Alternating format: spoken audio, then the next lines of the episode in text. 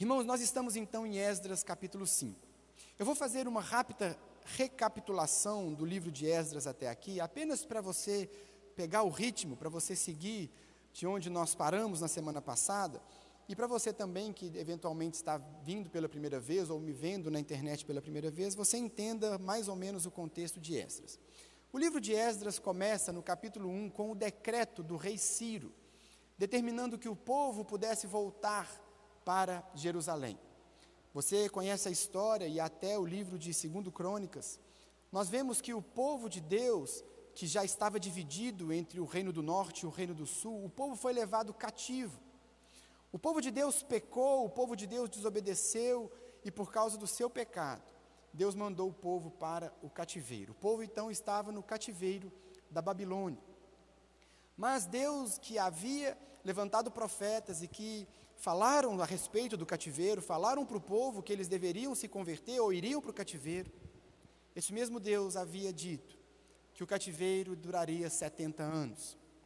70 anos então, depois que o povo é levado cativo, Esdras 1 nos conta que Ciro emite um decreto e ele diz: o povo pode voltar para casa, cumprindo exatamente aquilo que Deus determinou que aconteceria. Esdras 1 nos conta sobre essa volta sobre o retorno do povo, o decreto que manda o povo voltar para a sua terra. Esdras 2 nos lista as pessoas que voltaram, os, os, os judeus que voltaram para casa, as famílias que voltaram para casa. Esdras 3 nos fala a respeito da reconstrução do altar. O povo primeiro reconstruiu um altar e depois começou a reconstruir o próprio templo. Esdras 4 nos mostra que, quando a obra de construção estava iniciando, o povo começou a sofrer oposição. Os inimigos se levantaram e a oposição veio e a obra foi então paralisada. O povo parou a construção do templo porque ficou amedrontado, ficou acuado diante dos inimigos, diante das ameaças, diante do levante dos inimigos. E é aqui que nós terminamos então na semana passada. A Miriam pregou sobre a oposição à construção do templo e como que essa oposição fez com que a obra paralisasse. A obra ficou parada durante 15 anos. 15 anos em que o templo não foi reconstruído. Mas aqui, a partir do capítulo 5 que nós vamos ler hoje, hoje nós vamos ler o capítulo 5 e o capítulo 6, nós vamos ver que as coisas começam a mudar. Porque a obra de construção do templo, que estava paralisada há 15 anos, ela é retomada. O povo aqui em Esdras 5, decidiu obedecer a Deus. O povo aqui decidiu que não ouviria mais os opositores e os inimigos, mas o povo decidiu que a partir de agora obedeceria à palavra de Deus, obedeceria ao comando de Deus que disse que o povo deveria voltar para a sua terra e reconstruir o templo, reconstruir também a cidade. Portanto, em Esdras 5, nós vamos ver exatamente isso, a retomada na construção do templo. O povo decidiu obedecer, o povo decidiu fazer a vontade de Deus. E por isso eu vou dividir essa mensagem em duas partes. Numa primeira parte, nós vamos ver que como foi essa decisão de voltar a obedecer? O que foi que aconteceu que fez com que o povo voltasse à obediência, voltasse a cumprir a vontade de Deus? O que Deus fez para que o povo se reanimasse e retomasse a construção do templo? E numa segunda parte, nós vamos ver os desdobramentos dessa decisão. Os desdobramentos da decisão de obedecer a Deus. Os desdobramentos da decisão de um cristão, de um crente, de um servo de Deus, quando ele decide fazer a vontade de Deus. Então, é, são essas duas partes: a decisão de obedecer e o que encontramos no caminho da obediência. Nós vamos ler todo o capítulo 5 e todo o capítulo 6 de Esdras nessa manhã. Como o texto é muito longo, eu vou lendo o texto e comentando com os irmãos e fazendo aplicações. Eu não vou ler tudo de uma vez para não cansar. Então eu peço que você fique aí bem preparado, com a sua Bíblia aberta, porque eu vou lendo e à medida que a gente for lendo, a gente vai conversando sobre o texto, porque eu creio que assim vai ficar mais dinâmico para a nossa compreensão. O que, que a gente precisa entender aqui num primeiro momento, para a gente começar a, a, a entender Esdras 5 e todo o contexto? Quando eu fiz a abertura desse estudo de Esdras, há três, quatro semanas atrás, eu disse para os irmãos que o plano de Deus para redimir o homem, que começou lá em Gênesis 11 com Abraão, e só vai terminar lá em Apocalipse, vai terminar com a volta de Jesus, é um plano que Deus colocou em curso lá em Abraão e que está em andamento até hoje. Deus está executando o seu plano de redenção de toda a sua criação.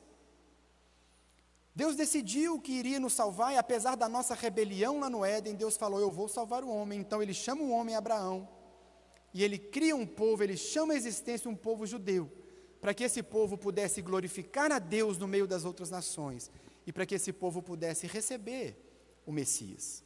O plano de Deus, então, o plano de redenção, passa pelo povo de Israel. E o que aconteceu com Israel, quando Israel peca e é levado para o cativeiro, não inviabilizou o plano de Deus. Deus continua soberano, Deus continua cuidando da história, Deus continua cumpri, cumprindo o seu plano exatamente como Ele quer, porque Ele é Senhor da história. Portanto, o plano de Deus aqui está em andamento, e apesar do cativeiro, chegou um momento, depois de 70 anos, que Deus disse: é hora de voltar, eu vou continuar com o plano. Eu quero um povo separado, eu quero um povo que vai reconstruir a cidade, que vai reconstruir o templo, que vai me adorar, porque isso faz parte do meu plano. Israel tem esse lugar central no plano de Deus para a nossa redenção. É ali que viria o Messias. Portanto, o que Deus faz, e Esdras 1 nos mostrou isso, Deus desperta o coração, não apenas do rei Ciro, para permitir que o povo voltasse, mas ele desperta o coração de algumas pessoas para voltarem e reconstruírem o templo. Deus está cumprindo o seu plano nesse momento. Por isso ele desperta as pessoas. Mas como nós vimos, a oposição se levantou, o inimigo vai sempre se levantar contra a obra de Deus. E porque o inimigo se levantou, a obra parou. As pessoas pararam de construir o templo. As pessoas pararam, as pessoas ficaram amedrontadas. E o plano de Deus, que era volte para casa, reconstrua a cidade, reconstrua o altar, reconstrua o templo, aquela obra foi paralisada. E durou 15 anos essa paralisação. 15 anos. Ela entra até o reinado de Dário. É assim que termina o capítulo 4. Veja comigo o último versículo do capítulo 4, o versículo 24. Assim a obra do templo de Deus em Jerusalém foi interrompida e ficou parada até o segundo ano do reinado de Dário, rei da Pérsia. Foi isso que a Mira pregou até aqui na semana passada. Dário foi o sucessor de Ciro, ou seja, um novo rei já havia assumido e a obra continuava parada. Irmãos, nós vamos ver aqui nessa mensagem que existem tantas semelhanças entre o povo de Deus aqui e nós hoje. Existe tanta semelhança entre os judeus na reconstrução do templo e eu e você, como igreja, hoje. Você tem que ter sempre isso em mente: é o mesmo plano de redenção que passou por Israel e hoje passa pela igreja. Mas enquanto naquele momento histórico o plano de Deus era que o povo reconstruísse o templo, porque Deus queria reconstruir e retomar a adoração. Enquanto aquele povo tinha a missão de reconstruir um templo, eu e você, como igreja, temos a missão de edificar a igreja. Não uma igreja física, não construir um templo, mas edificar a igreja. Cuidar de pessoas, pregar o evangelho, fazer discípulos, edificar a igreja. Da mesma forma que aquele povo tinha uma missão, eu e você também temos uma missão muito parecida. Reconstrua o templo, edifique a minha igreja. Por isso que Jesus, pouco antes de subir ao céu, depois que ele ressuscitou, o que foi que ele disse para nós e para os seus discípulos naquela ocasião? Vão por todo o mundo e façam discípulos, batizando-os em nome do Pai, do Filho e do Espírito Santo e ensinando-os a guardar tudo que eu ordenei. O que é que Jesus deixou para nós, como igreja, fazermos até a volta dele? Vão e façam discípulos. Vão e expandam o meu reino. Vão e edifiquem a minha igreja. Ensinem as pessoas os meus caminhos. Ensinem as pessoas a serem cidadãos do reino. Construam um templo. Edifiquem a igreja. São missões semelhantes. E nós vamos ver nessa mensagem como que aquilo que aconteceu com o povo se aplica também a nós hoje. Eu disse então que a obra parou, mas Deus tinha um plano. E Deus não permitiria que a obra fosse paralisada. Então, o que é que Deus faz? como é que Deus age para retomar a construção do seu templo?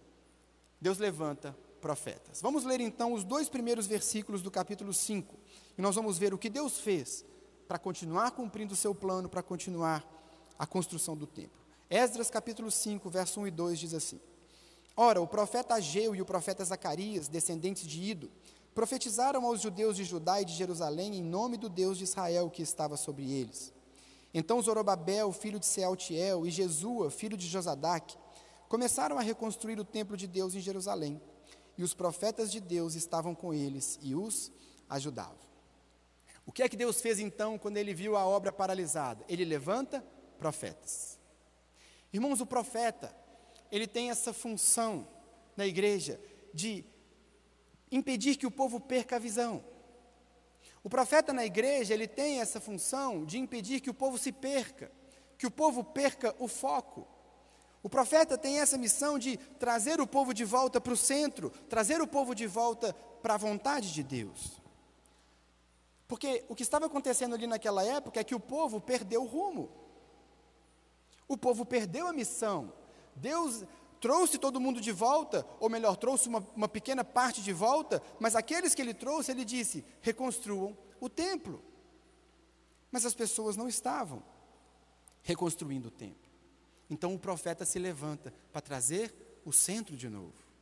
Mas irmãos, aqui é importante nós entendermos que o profeta não é apenas aquela pessoa que vira para você e diz assim: assim diz o Senhor, ou eis que te digo, esses também são os profetas e eles são tão importantes na igreja, mas não é apenas disso que se trata quando nós falamos dos profetas na igreja. Porque se você observa 1 Coríntios capítulo 14, que Paulo fala sobre o dom de profecia, o dom de profecia, ou profetizar, significa dizer a palavra de Deus. Profetizar significa falar a palavra de Deus. Então, da mesma forma que um profeta que recebe uma palavra de Deus, ele profetiza porque ele diz para você a palavra de Deus, nós também profetizamos quando nós lemos e meditamos e conversamos sobre a palavra de Deus. Portanto, irmãos, profecia, leia depois 1 Coríntios 14, que você vai ter uma visão melhor sobre isso. É por isso que Paulo fala lá: é, é, eu gostaria que todos vocês profetizassem. Busquem com diligência o dom de profetizar, o dom de ensinar, o dom de falar a palavra de Deus. Por isso, aquilo, isso que eu estou fazendo nessa manhã com os irmãos é profetizar. Eu estou dizendo não as minhas palavras, eu estou dizendo a palavra de Deus. O que é que Deus faz então para trazer a igreja para o centro? Ele vai usar os pastores, ele vai usar o ensino fiel da palavra o ensino das Escrituras. É isso que nos coloca no centro, é isso que alinha a nossa vida, é isso que nos impede de perder o foco, é isso que nós fazemos aqui domingo após domingo alinhar a nossa vida com a palavra. E foi isso que Deus fez com o povo, e é isso que Deus faz conosco. Quando o povo perdeu o foco, Deus levantou profetas, Deus levanta pregadores, Deus levanta os seus pastores para pregarem a palavra, para alinharem a sua vida com a vontade dele, para que você não se perca nesse caminho. Ele levanta então dois profetas aqui, Ageu e Zacarias. Quando a gente lê aqui esses dois primeiros versículos que nós lemos, a história está muito resumida. Esdras simplesmente disse que ele, os profetas profetizaram e o povo obedeceu. Mas quando a gente olha no livro de Ageu, vá comigo lá no livro de Ageu. Ageu é o antepenúltimo livro da, do, do Antigo Testamento. Fica atrás apenas de Zacarias e Malaquias. Ageu, abra comigo lá, o antepenúltimo livro do Antigo Testamento. Porque quando nós lemos em Ageu, nós vemos que isso foi um pouco mais detalhado. Ageu nos conta um pouco mais em detalhes aquilo que aconteceu em Esdras capítulo 5, versos 1 e 2. Olha comigo Ageu capítulo 1, deixa marcado Esdras porque a gente já vai voltar. Mas olha o que aconteceu lá em Ageu, capítulo 1. Eu vou ler primeiro dos versos 1 a 4, diz assim a palavra de Deus. No primeiro dia do sexto mês do segundo ano do reinado de Dário, a palavra do Senhor veio por meio do profeta Ageu ao governador de Judá, Zorobabel, filho de Sealtiel, e ao sumo sacerdote Josué, filho de Josadaque, dizendo: Assim diz o Senhor dos Exércitos: Esse povo afirma: ainda não chegou o tempo de reconstruir a casa do Senhor. Por isso a palavra do Senhor veio novamente por meio do profeta Ageu: Acaso é tempo de vocês morarem em casas de fino acabamento, enquanto a minha casa está destruída? Percebe, irmãos, o que estava acontecendo ali? A obra do templo parou, mas a vida do povo não. Então, enquanto o templo estava lá em ruínas, o povo estava trabalhando, o povo estava prosperando, o povo estava construindo casas maravilhosas. Porque Deus diz aqui para o profeta, através do profeta, acaso é tempo de vocês é tempo de vocês morarem em casas de fino acabamento, enquanto o templo está reconstruído? Acaso é tempo de você cuidar com tanto zelo dos seus próprios interesses, enquanto a obra que eu dei para vocês fazerem está inacabada? Seria isso que eu pedi vocês para fazerem? É isso que Deus está falando, através do profeta. Porque o povo, e olha o que Deus disse lá no versículo 2: assim diz o Senhor, esse povo afirma: ainda não chegou o tempo de reconstruir a casa do Senhor. O mesmo acontece com a gente hoje. Lembra? Havia naquela época uma missão, reconstrua o templo. Há para mim, para você hoje, uma missão: edifique a igreja. Mas nós também damos a mesma desculpa.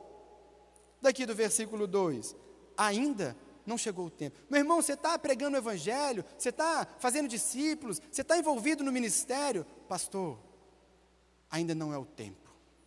Pastor, eu estou buscando uma direção de Deus e eu quero que Deus me confirme. Não mudou nada. A mesma resposta, o mesmo padrão. E Deus está dizendo para mim e para você hoje: Acaso é o tempo de nós nos preocuparmos tanto com o nosso trabalho, com o nosso sucesso, com a nossa carreira, com as nossas coisas e o ministério ficar em segundo plano? Percebe a semelhança? Nós também temos uma missão: edificar a igreja. Vão e façam discípulos. Vão e tragam pessoas para o reino. Vão e ensinem essas pessoas a obedecerem. Mas não. Muitas vezes nós paramos Muitas vezes nós nos acomodamos e dizemos: ainda não chegou o tempo. Seguindo aí em Ageu, ainda no versículo 8 do capítulo 1, olha o que Deus disse: Subam o monte para trazer madeira, construam o templo, para que eu me alegre nele, para que eu me alegre e nele seja glorificado, diz o Senhor. É isso que Deus está dizendo para mim e para você hoje. Edifique a minha igreja edifique a minha igreja, faça aquilo que eu dei você para fazer.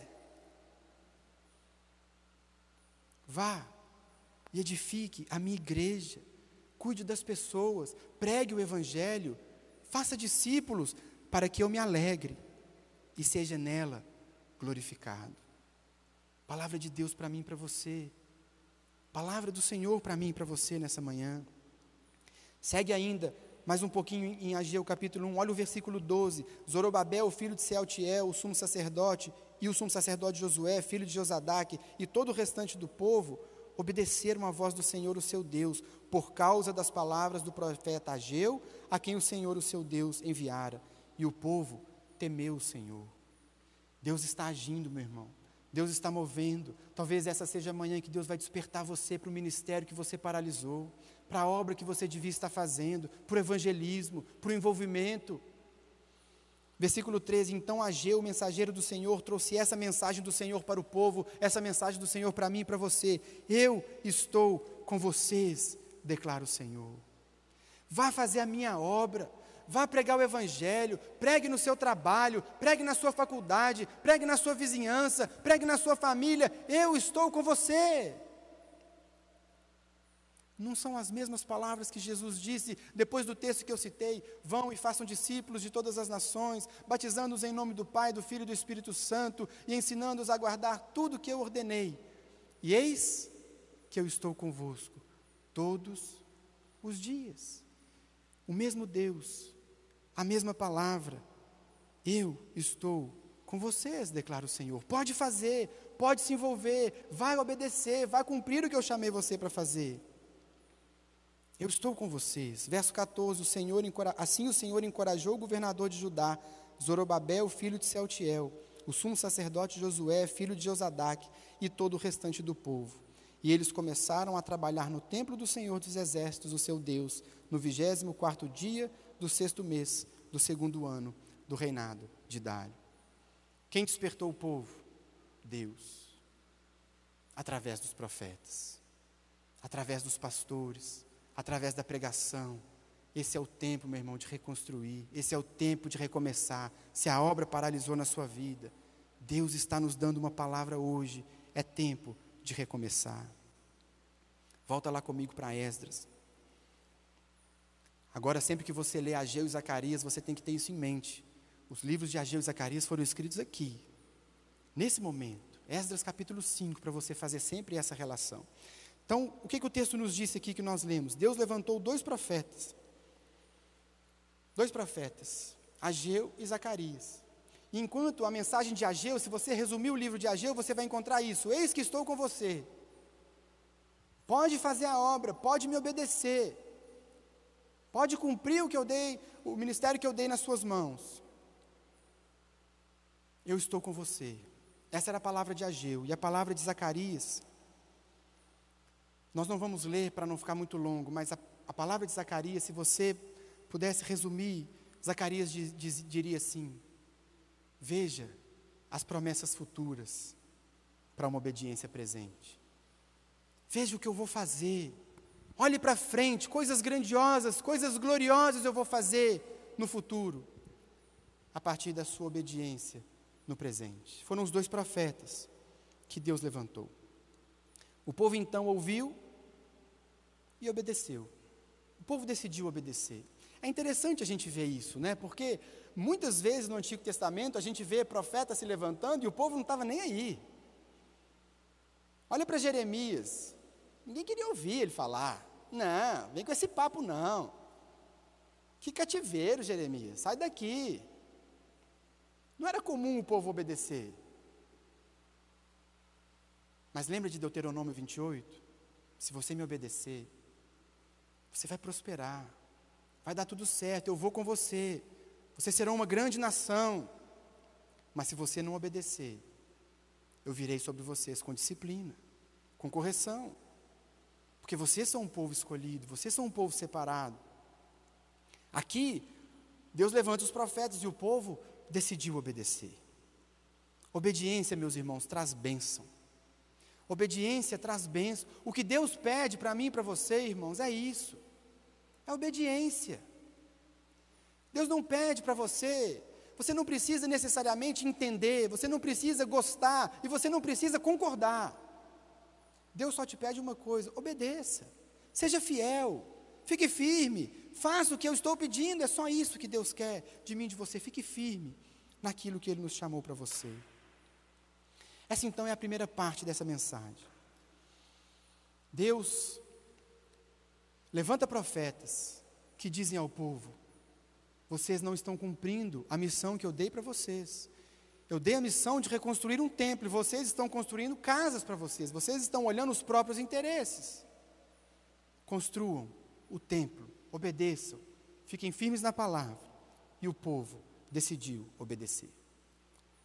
Agora, na segunda parte, que vai aqui do versículo 3 até o final do capítulo 6, que nós vamos ler por partes, nós vamos ver, meus irmãos, os desdobramentos dessa decisão. Porque o povo decidiu obedecer, e Deus então vai cuidar desse povo e nós vamos ver sete bênçãos, nós vamos ver sete aspectos que o povo desfrutou, que o povo encontrou no caminho da obediência. São sete bênçãos, sete aspectos que eu e você também encontramos quando nós decidimos obedecer à vontade de Deus para a nossa vida. Quando nós decidimos ser fiéis diante de Deus. Nós vamos ver que no caminho da obediência nós encontramos oposição, segurança, ousadia, verdade, providência, prosperidade e alegria. Tudo isso o texto nos ensina. Sete pontos que nós encontramos ao longo do caminho da obediência. Primeiro lugar, então, primeiro ponto que nós encontramos quando nós decidimos obedecer é oposição. Veja comigo os versículos 3 e 4 do capítulo 5. Esdras 5, versículos 3 e 4. Tatenai, governador do território a oeste do Eufrates, Setar Bozenai e seus companheiros foram logo perguntar a eles: Quem os autorizou a reconstruir este templo e estes muros? E como se chamam os homens que estão construindo esse edifício? Irmãos, a primeira coisa que nós encontramos quando nós decidimos obedecer à vontade de Deus, quando nós decidimos cumprir o chamado de Deus, quando nós decidimos pregar o Evangelho, fazer discípulos, cumprir aquilo que Deus nos chamou para fazer, primeira coisa que nós encontramos é oposição. Porque aqui o texto diz que logo que começaram a construir, já veio gente querer saber: o que, que, é isso? O que, que vocês estão fazendo? Quem autorizou construir o muro e mais, eu quero nomes de quem está construindo. Percebe a oposição? Percebe a afronta? Você vai ter que se expor agora. Eu quero saber quem é.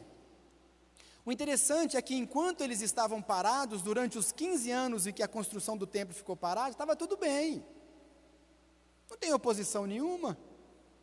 Não, que casa bonita que você está construindo, vai construir sua casa.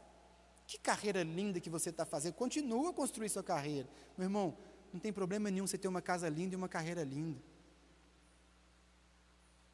Desde que você busque em primeiro lugar o reino de Deus e a sua justiça. Mas no momento que aqueles homens resolvem reconstruir a casa, no momento que eles decidem, surge oposição. Quem autorizou? Quais são os nomes? O apóstolo Paulo também fala sobre isso, escrevendo a Timóteo, ele diz: de fato, todos os que desejam viver piedosamente em Cristo Jesus serão perseguidos. Todos. Meu irmão, não se engane. Não se engane.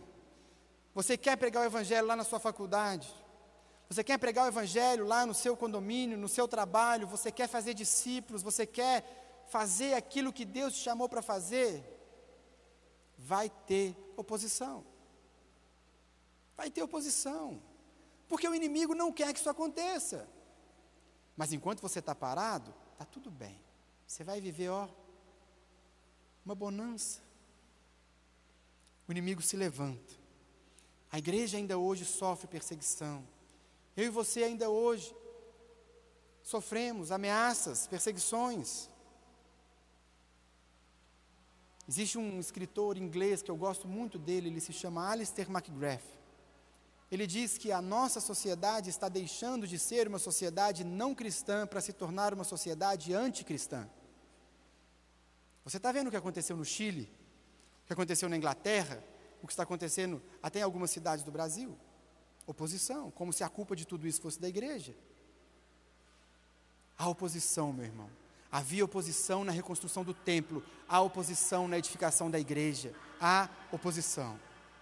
Primeiro ponto que você vai encontrar: será oposição. Mas, em segundo lugar, o que nós encontramos quando decidimos obedecer a Deus e a Sua palavra é segurança. Veja comigo o versículo 5 do capítulo 5. Mas os olhos do seu Deus estavam sobre os líderes dos judeus, e eles não foram impedidos de trabalhar até que um relatório fosse enviado a Dário, e dele se recebesse uma ordem oficial a respeito desse assunto. Os olhos do seu Deus estavam sobre eles. Meu irmão, a obra de edificação da igreja é do Senhor. Ele simplesmente deu a mim e a você o privilégio de participar dessa obra. Mas a obra não é nossa. A obra não é nossa. Fazer discípulos, pregar o Evangelho, tudo isso é obra de Deus, é Deus que faz mas Ele escolheu contar comigo com você. Que honra, que privilégio. Mas nunca se esqueça disso: não é o seu mérito, não é a sua habilidade intelectual, não são os seus argumentos, é o Espírito Santo de Deus, o dono da obra. Portanto, quando o povo decidiu obedecer, os olhos do Senhor estavam sobre eles, havia segurança. Segurança. Meu irmão, quando você decide alinhar a sua vida, quando você decide cumprir aquilo que Deus chamou você para fazer, você está seguro, meu irmão. A oposição vai se levantar e se levanta com força, mas você está debaixo dos olhos do Senhor, porque a obra é dele. Há dois mil anos, há mais de dois mil anos, o inimigo tenta paralisar o trabalho. Há dois mil anos a igreja vem sofrendo oposição, o diabo se levanta, já tentou de todas as formas, já tentou matar os crentes, já tentou queimar a Bíblia, já tentou distorcer a palavra, já tentou de todas as formas, mas há dois mil anos as portas do inferno não prevalecem contra a igreja, porque essa obra não é nossa, porque se essa obra fosse nossa, ela teria acabado com os primeiros cristãos. Mas é o Espírito Santo que conduz a sua igreja, que cumpre esse propósito. Por isso, meu irmão, quando você vê Jesus dizendo, vá e pregue o Evangelho, vá e faça discípulos, vá e estenda o meu reino, Ele está com você. Descansa. Apenas obedeça. Não precisa entender, não precisa concordar, não precisa gostar, obedeça. A mão do Senhor estará sobre você. Segundo lugar, primeira oposição, mas nós também encontramos segurança para fazer a obra de Deus. Terceiro ponto que nós encontramos quando nós decidimos obedecer é ousadia. Ousadia no ministério. Vamos ler agora dos versículos 6 até o versículo 12. Porque quando o povo começou a construir, o governador foi lá fazer oposição, ele então decide escrever uma carta para o rei Dário, contando o que estava acontecendo. Então eu vou ler aqui um pedacinho dessa carta que foi escrita para nos falar sobre esse terceiro ponto que é ousadia. Versículo 6 até o 12 do capítulo 5 diz assim: Esta é uma cópia da carta que Tatenai, governador do território situado a oeste do, a oeste do Eufrates, Setar Bozenai e seus companheiros, os oficiais do oeste do Eufrates, enviaram ao rei Dário. O relatório que lhe enviaram dizia o seguinte: Ao rei Dário, paz e prosperidade. Verso 8: Informamos ao rei que fomos à província de Judá, ao templo do grande Deus. O povo está construindo com grandes pedras e já está lixando as vigas de madeira nas paredes. A obra está sendo executada com diligência e apresentando rápido progresso. Então perguntamos aos líderes: quem os autorizou a reconstruir esse templo e esses muros? Também perguntamos os nomes dos líderes deles para que os registrássemos para tua informação. Essa é a resposta que nos deram. Somos servos do Deus dos céus e da terra e estamos reconstruindo o templo edificado há muitos anos templo que foi construído e terminado por um grande rei de Israel. Mas, visto que os nossos antepassados irritaram o Deus dos céus, ele os entregou nas mãos do babilônio Nabucodonosor, rei da Babilônia, que destruiu esse templo e deportou o povo para a Babilônia. Irmãos, em terceiro lugar, o que nós alcançamos quando decidimos obedecer é ousadia. Porque aqueles homens disseram: Ok, nós vamos obedecer. Ok, esse é o nosso caminho. Essa agora é a nossa vida, é cumprir a vontade de Deus, nós vamos fazer aquilo que Deus nos chamou para fazer. E quando a oposição se levanta, qual foi a resposta que eles deram? Quem são vocês? O que vocês estão fazendo? E eles disseram: Nós somos servos do Deus do céu e da terra. Ousadia. Eu sei a quem eu sirvo.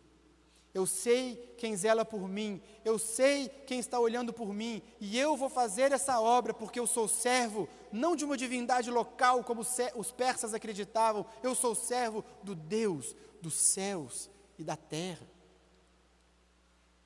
Que testemunho, que ousadia! Os persas acreditavam em deuses locais, em deuses da cidade, em deuses regionais.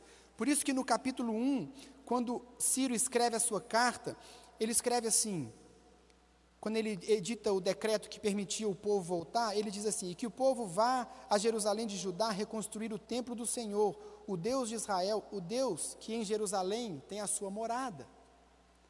Mas aqui o povo está dizendo: não, não, nós não somos servos de um Deus regional, de um Deus limitado, de um Deus. Não, eu sou servo do Deus dos céus e da terra. É a Ele que eu sirvo. Foi Ele que me deu uma missão. Ele que é soberano sobre todas as nações, Ele que é soberano sobre todos os reinos, Ele que tem o controle da história. É a Ele que nós servimos, meu irmão, quando você decide caminhar na obediência, caminhar no ministério, fazer da sua vida um instrumento e um canal nas mãos de Deus, seu coração se enche de ousadia, porque você conhece quem você serve. Você encontra oposição, sim, mas você encontra segurança e ousadia para falar, para pregar e para fazer o que Deus te mandou fazer. Quarto lugar, o que nós encontramos no caminho da obediência é verdade.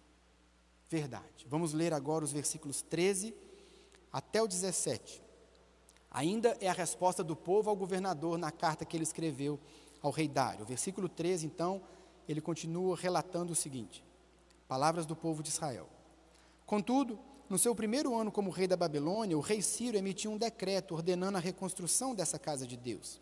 Ele até mesmo tirou do templo da Babilônia os utensílios de ouro e de prata da casa de Deus, os quais Nabucodonosor havia tirado do templo de Jerusalém e levado para o templo da Babilônia. O rei Ciro os confiou a um homem chamado Sesbazar, que ele tinha nomeado governador, e lhe disse: Levem esses utensílios, coloque-os no templo de Jerusalém e reconstrua a casa de Deus e seu antigo local. Então Sesbazar veio e lançou os alicerces do templo de Deus em Jerusalém. Desde aquele dia, o templo tem estado em construção, mas ainda não foi concluído. Agora, se for do agrado do rei, que se faça uma pesquisa nos arquivos reais da Babilônia, para verificar se o rei Ciro de fato emitiu um decreto ordenando a reconstrução da casa de Deus em Jerusalém. Aguardamos do rei a decisão sobre o assunto. Irmãos, o que, que aconteceu aqui então? O povo relatou tudo. Olha, foi isso que aconteceu. Nós estamos fazendo tudo na legalidade. Nós estamos fazendo tudo na luz. Nós não estamos fazendo nada errado, não estamos em desobediência, nós estamos fazendo o certo. E o governador disse: Agora, rei, que se for do seu agrado, confira se é isso mesmo que aconteceu. Irmãos, quando nós decidimos andar de acordo com a palavra, quando nós decidimos alinhar a nossa vida de acordo com a vontade de Deus, quando nós decidimos andar no caminho da obediência, a nossa vida é uma vida na luz. Não há nada o que esconder, não há nada obscuro, não há nada camuflado, não há nada na sombra. Assim é a vida do crente, assim é a vida daquele que decide pautar a sua conduta incondicionalmente pela palavra. É um caminho de verdade, de transparência, de luz. Porque eu e você, meus irmãos, somos testemunhas verdadeiras do único Deus verdadeiro. E nós anunciamos a esse mundo corrompido aquilo que Deus fez. Essa é a nossa missão. Não temos nada a esconder, não agimos por baixo do pano, não queremos enganar ninguém, não temos interesses obscuros. Não, a nossa vida está na luz e nós anunciamos a salvação de Deus para o homem. Por isso nós encontramos verdade. Quando Paulo escreve aos Coríntios, ele diz assim: portanto, que todos nos considerem como servos de Cristo e encarregados dos mistérios de Deus. O que se requer desses encarregados é que sejam fiéis. O que se requer desses encarregados é que sejam verdadeiros. Meu irmão, a sua vida, por onde você vai, tem que ser uma vida limpa, transparente, uma vida na luz, uma vida que não há nada para esconder. Essa é a vida do crente, porque nós somos testemunhas dele. Falamos a palavra dele, pregamos o evangelho dele. Portanto, o caminho da obediência é um caminho de verdade, de transparência, de luz. Esse é o quarto ponto que nós encontramos quando decidimos andar em obediência. Encontramos oposição, mas encontramos segurança, ousadia e verdade. Em quinto lugar, o que nós encontramos no caminho da obediência é providência. Providência. Vamos ler do capítulo 6, versículos 1 até o versículo 12. O rei Dário então encontra os arquivos reais Aquilo que o povo disse era de fato verdadeiro, o povo estava na luz, o povo estava dizendo a verdade. E ele então emite um novo decreto, que vai nos falar sobre a providência de Deus. Vamos ler capítulo 6, verso 1 até o 12, diz assim: O rei Dário mandou então fazer uma pesquisa nos arquivos da Babilônia, que estavam nos locais em que se guardavam os tesouros. Encontrou-se um rolo na cidadela de Ecbatana, na província da Média, e nele estava escrito o seguinte, que Dário comunicou. No primeiro ano do seu reinado, o rei Ciro promulgou um decreto acerca do templo de Deus em Jerusalém nestes termos: que o templo seja reconstruído como local destinado à apresentação de sacrifícios, e que se lancem os seus alicerces. Ele terá 27 metros de altura, 27 metros de largura, com três carreiras de pedras grandes e uma carreira de madeira. O custo será pago pela tesouraria do rei. E os utensílios de ouro e de prata da casa de Deus, que Nabucodonosor tirou do templo de Jerusalém e trouxe para a Babilônia, serão devolvidos aos seus lugares no templo de Jerusalém. Devem ser colocados na casa de Deus. Verso 6. Agora então, Tatenai, governador do território situado a oeste do Eufrates, e Setar Bozenai, e vocês, oficiais dessa província e amigos deles, mantenham-se afastados de lá. Não interfiram na obra que se faz nesse templo de Deus. Deixem o governador e os líderes dos judeus reconstruírem esse templo de Deus em seu antigo local.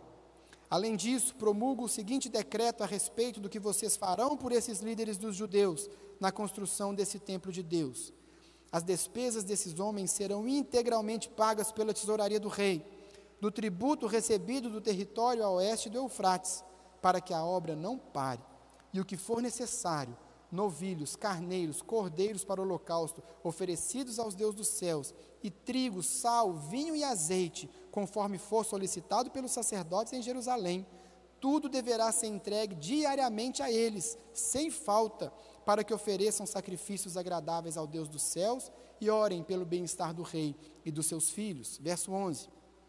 Além disso, determino que se alguém alterar esse decreto, atravessem-lhe o corpo com uma viga tirada da sua casa e deixem-no empalado, e seja a sua casa transformada num monte de entulho, e que Deus, que fez o seu nome ali habitar, derrube qualquer rei ou povo que estender a mão para mudar esse decreto ou para destruir esse templo de Jerusalém.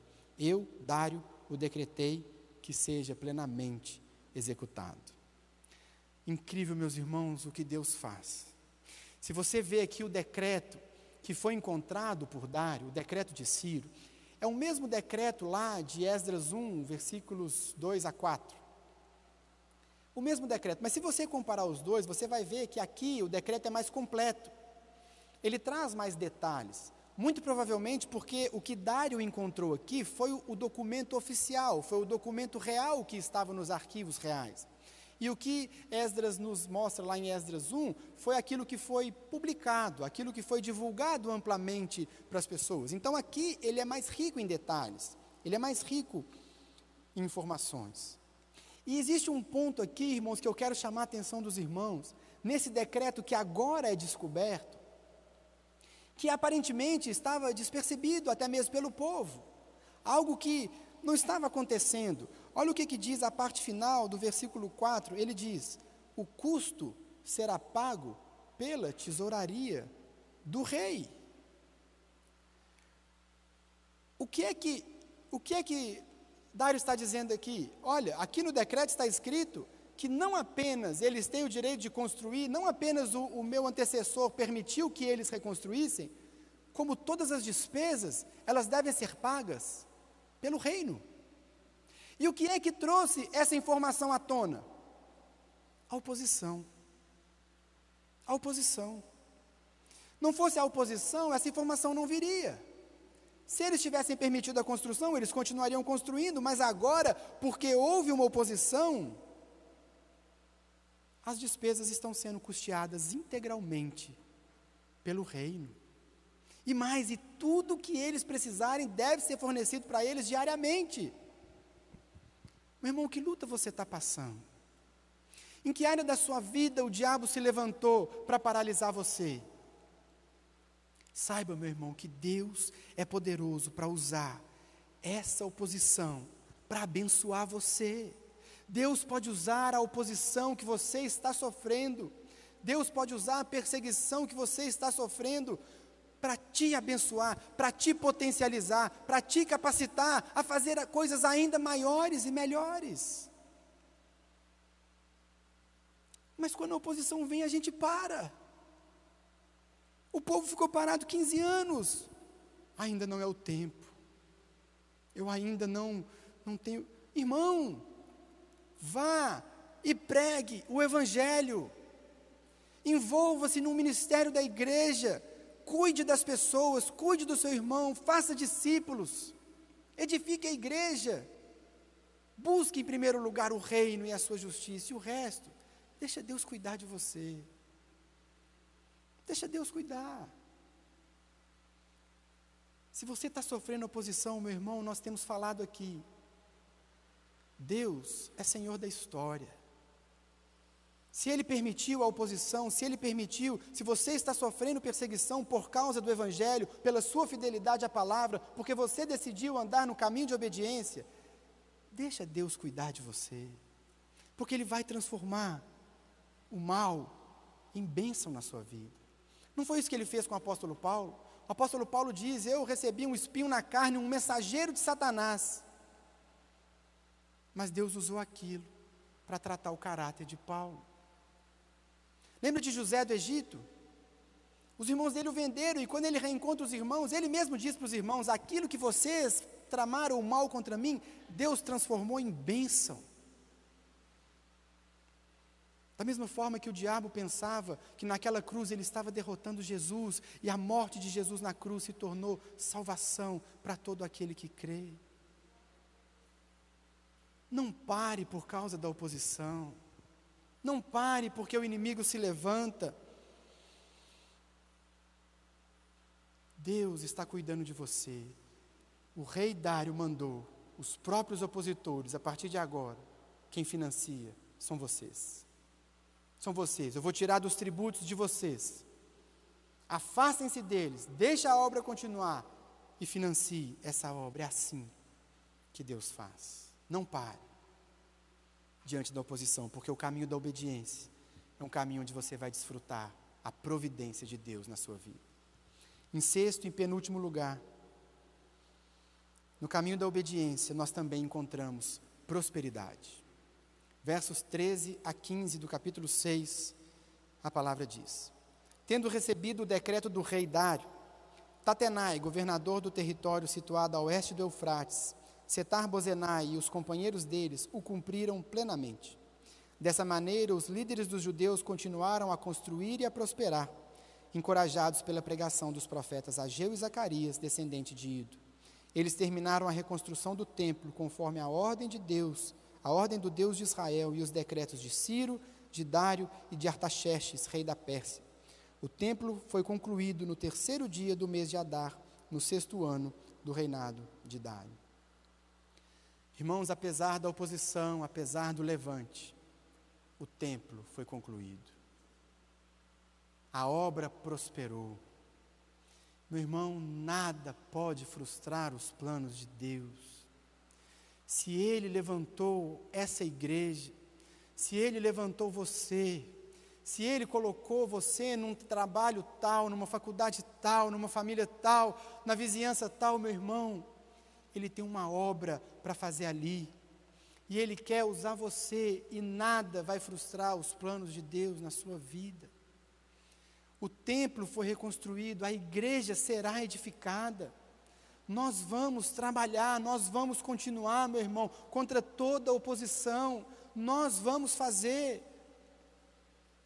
Não importa o levante, não importa o que o inimigo trame contra nós, nós não vamos parar e custe o que custar, nós vamos continuar cuidando de vidas, pregando o Evangelho, anunciando o reino, cuidando de pessoas, abençoando casamentos, cuidando dos filhos, cuidando dos maridos, das esposas. É isso que nós vamos fazer, porque isso é edificar a igreja e nada vai impedir a obra de Deus de prosperar, nada.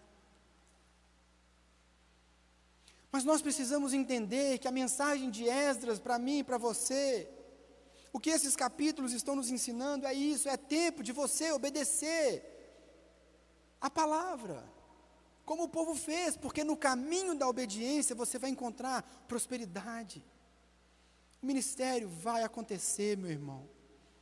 Deus vai alcançar sua família, Deus vai alcançar seus parentes, Deus vai alcançar sua faculdade, Deus vai alcançar seu trabalho, Deus vai fazer a obra dele, o Evangelho vai chegar, Deus vai agir. Mas você precisa sair da paralisação. Porque a obra estava parada. No caminho da obediência, há prosperidade na obra. Agora, um detalhe importante que eu quero frisar aqui de novo, versículo 14. Os líderes dos judeus continuaram a construir e a prosperar, encorajados pela pregação dos profetas Ageu e Zacarias. Irmãos, o que nós fazemos aqui semana após semana, e faremos isso até o dia que Jesus voltar, é encorajar você, é incentivar você, é colocar você para frente, é alinhar a sua vida. É isso que nós fazemos aqui. Esse é o nosso ministério, é isso que Deus nos deu para fazer, é isso que nós estamos profetizando, é isso que nós estamos declarando a partir da palavra aqui. Alinhe a sua vida com a vontade de Deus. Eles foram trabalhando e prosperando, encorajados pela pregação. A pregação, meu irmão, não é algo que você recebe uma vez na vida para você ter uma direção para o seu ministério, para você ter uma direção para a sua vida, não. É algo que nós fazemos todas as semanas, juntos aqui como igreja. E nessa época de pandemia, junto com os nossos irmãos em casa. Por isso, meu irmão, nunca deixe de congregar.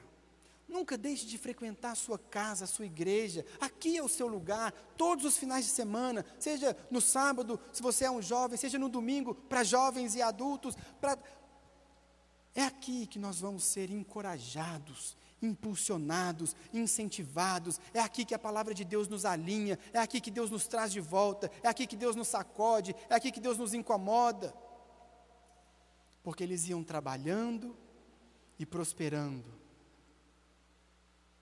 encorajados, incentivados pela pregação da palavra. Se Deus te plantou aqui, meu irmão, é daqui que vai sair o encorajamento para a sua vida. Se você é membro da Lagoinha Mineirão que está me vendo em casa, se você não é grupo de risco, não se acostume com a internet. Não se conforme em ficar vendo pela internet, porque, meu irmão, a gente, a gente acaba acostumando com tudo, não é verdade? A gente acaba acostumando a assistir o culto deitado no sofá. Mas se você pode, meu irmão, aqui é a sua casa, venha, Deus está falando comigo, Deus está falando com a igreja. O trabalho dele vai prosperar, o ministério vai crescer. Porque semana após semana, nós meditamos e somos encorajados pela palavra. Em último lugar, o que nós encontramos no caminho da obediência é alegria.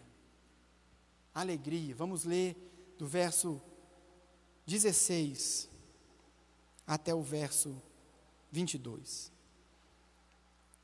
Então o povo de Israel, os sacerdotes, os levitas e o restante dos exilados celebraram com alegria a dedicação do templo de Deus. Para a dedicação do templo de Deus ofereceram cem touros, duzentos carneiros, quatrocentos cordeiros, e como oferta pelo pecado de todo Israel, doze bodes, de acordo com o número das tribos de Israel. E organizaram os sacerdotes em suas divisões e os levitas em seus grupos para o serviço de Deus em Jerusalém, conforme o que está escrito na lei de Moisés. No décimo quarto dia do primeiro mês, os exilados celebraram a Páscoa. Os sacerdotes e os levitas tinham se purificado, estavam todos cerimonialmente puros. Os levitas sacrificaram o cordeiro da Páscoa por todos os exilados, por seus colegas sacerdotes e por eles mesmos. Assim, os israelitas que tinham voltado do exílio comeram do cordeiro, participando com eles todos os que se haviam separado das práticas impuras dos seus vizinhos gentios, para buscarem o Senhor, o Deus de Israel.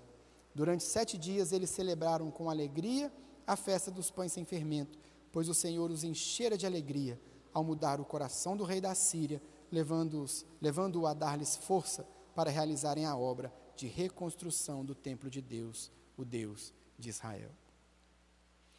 A última bênção que nós encontramos aqui no caminho da obediência é alegria.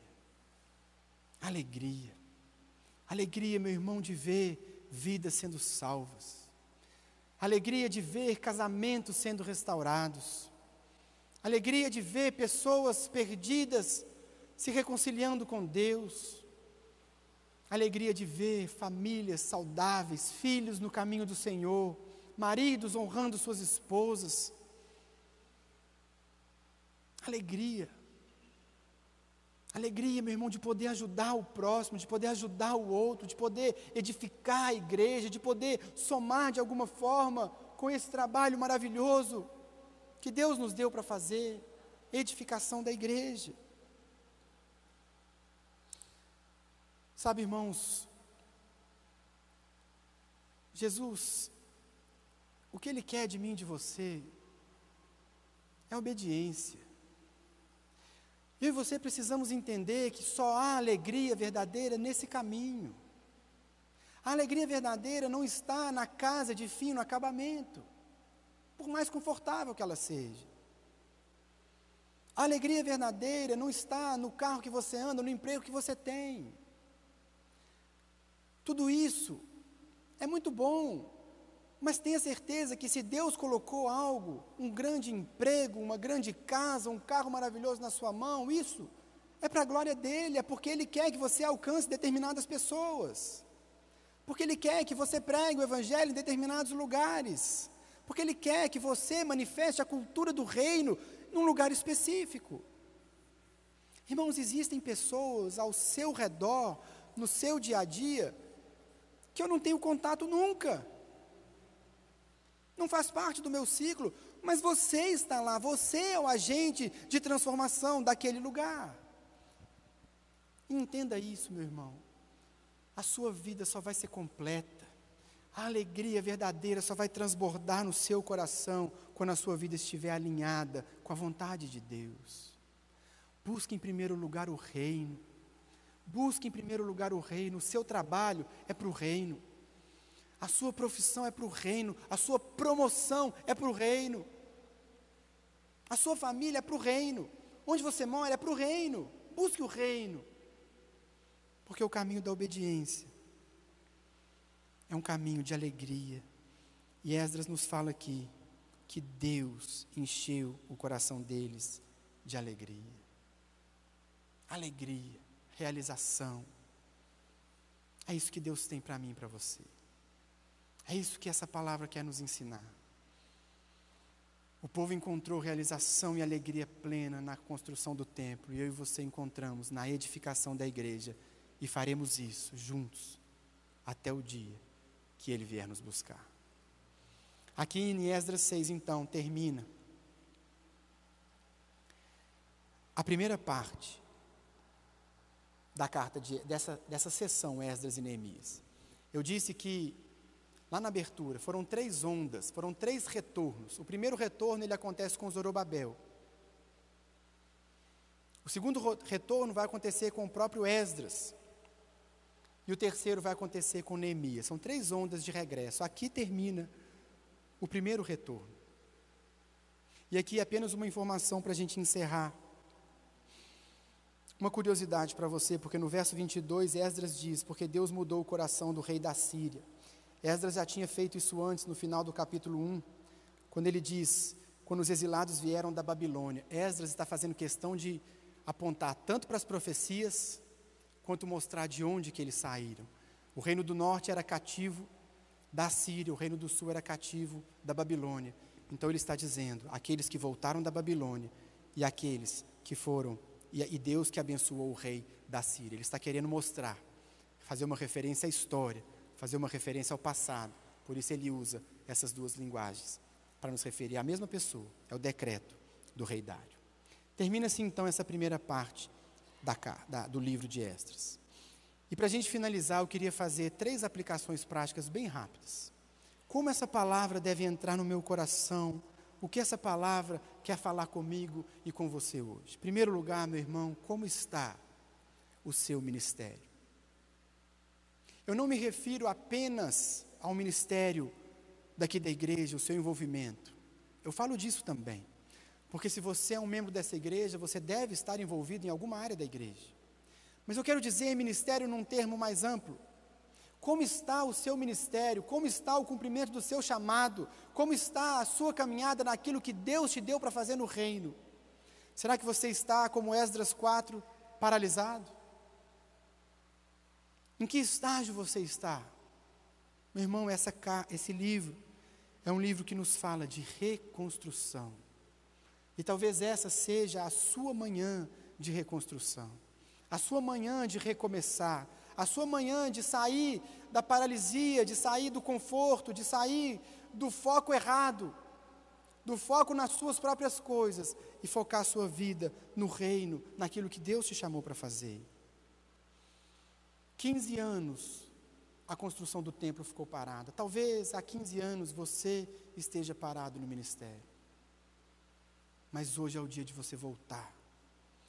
Hoje é o dia de você dizer para Deus: Eu vou voltar, eu vou cumprir o meu chamado, eu vou cumprir o meu ministério, como Deus levantou profetas para despertar o povo. Meu irmão, eu creio que Deus, pela Sua palavra, está fazendo isso hoje conosco, está fazendo isso a partir do estudo de Esdras e Neemias. Volte, volte à construção, volte à edificação da igreja. Não se permita ficar parado, meu irmão, é tempo de reconstruir. Segundo lugar, segunda aplicação, é sobre a importância de congregarmos juntos aqui como igreja. Irmãos, nós somos uma família. Isso aqui não é um encontro social que nós fazemos todo domingo. Lagoinha Mineirão é uma família. E nós queremos cuidar de você, nós queremos caminhar com você, nós queremos que você seja bênção na vida de outros irmãos, nós queremos criar aqui dentro uma família de irmãos que se edificam mutuamente, que cuidam uns dos outros. Por isso eu quero te encorajar e te despertar para o envolvimento na sua igreja local. Participe de um ministério Pastor, não tem nem ideia de onde eu posso trabalhar. Meu irmão, eu tenho. Pastor Silvio tem. Os líderes de célula têm. Converse com a gente. Nós temos ótimas ideias para você. Envolva-se na sua comunidade. Deixe que o púlpito, semana após semana, possa te encorajar, te centralizar, te trazer de novo. Nós vamos juntos. Nós somos família. Nunca deixe de congregar, não se conforme em ficar na sua casa. Se você pode vir, se você não é grupo de risco ou por algum motivo você se acomodou aí na sua casa, não, venha, venha hoje à noite, venha semana que vem. Mas vamos estar juntos aqui, edificando uns aos outros como igreja. E em último lugar, para a gente orar. Siga sempre, meu irmão, o caminho da obediência. Não importa a oposição, não importa o levante das trevas, não importa o que você vai passar nesse caminho, meu irmão, põe uma coisa na sua cabeça: eu vou obedecer. Eu vou seguir esse caminho. Obedeça, siga sempre a obediência. Obedecer, meu irmão, é diferente de concordar. Obedecer é diferente de entender e é diferente de gostar. Você não precisa dessas coisas. Se Deus te der isso, glória a Deus. Mas mesmo sem entender, obedeça. Mesmo sem gostar, obedeça. Mesmo sem concordar, obedeça. É no caminho da obediência que nós experimentamos o sobrenatural de Deus, que nós vemos a mão de Deus agir, que nós vemos a mão de Deus tocar, a mão de Deus mover. Talvez você não esteja pregando o Evangelho na sua faculdade ou no seu trabalho, porque você pense, ah, é difícil demais, pastor, você não conhece as pessoas que estão lá. Mas eles não conhecem o Deus que você serve. Você vai ver Deus movendo de uma forma que você nunca imaginou. Apenas obedeça. Mas obedeça, não apenas os versículos da caixinha de promessa. Não apenas aqueles versículos que você grifou na sua Bíblia. Obedeça toda a palavra. Abrace esse livro. Conheça esse livro. Ame esse livro. Estude esse livro. E o que quer que esteja escrito aqui para você, obedeça. Porque é isso que Deus tem para mim e Deus tem para você. Fique de pé no seu lugar. Vamos orar. Que Deus nos dê essa graça, como Ele deu para o povo judeu naquela época, de ser sacudido pela pregação e que nós possamos ser uma igreja cada dia mais próspera, cada dia mais avivada, renovada. Porque, como nós cantamos, Ele é a razão de tudo isso aqui. Feche seus olhos, vamos orar. Senhor Jesus, obrigado, Pai, pela tua palavra. Essa palavra que nos ensina, essa palavra que nos incomoda, essa palavra que nos, nos que mexe conosco, que nos tira da zona de conforto. Espírito Santo de Deus, assim como o Senhor despertou os judeus a construir o templo, desperta a sua igreja para o ministério que o Senhor tem chamado. Reacende, ó Deus, em cada coração aquele ministério que o Senhor já tocou no coração deles. Coloca sonhos novos, projetos novos, ideias novas. Deus coloca no meio do seu povo um ministério que vai romper essa cidade dessa paralisia, dessa rotina de pecado, dessa rotina de indiferença ao Senhor. Levanta Lagoinha Mineirão, através de cada um dos meus irmãos aqui, cada um em casa, para que nós sejamos de fato um instrumento poderoso nas tuas mãos nessa cidade que nós não sejamos apenas mais uma igreja, mais um encontro, mais uma reunião, mas que aqui, Deus, o Senhor encontre corações dispostos a fazer a tua vontade, e que enquanto nós trabalhamos, que o Senhor vá à nossa frente, fazendo a tua obra, resgatando o pecador, curando os enfermos, engrandecendo o teu próprio nome. Faça isso para a tua própria glória, porque essa é a razão de ser da nossa vida e da nossa casa. Muito obrigado pelo privilégio de te servirmos, pelo privilégio de sermos teu povo e de estarmos fazendo aquilo que o Senhor nos chamou para fazer. Vá conosco, que a tua mão seja sobre nós e que essa palavra possa martelar no meu coração e no coração de cada um que nos ouve, para a tua própria glória, em nome de Jesus. Amém. Amém, igreja? Medite nessa palavra, que Deus abençoe você. Vejo vocês na semana que vem, se Deus quiser. Deus abençoe e vai na paz.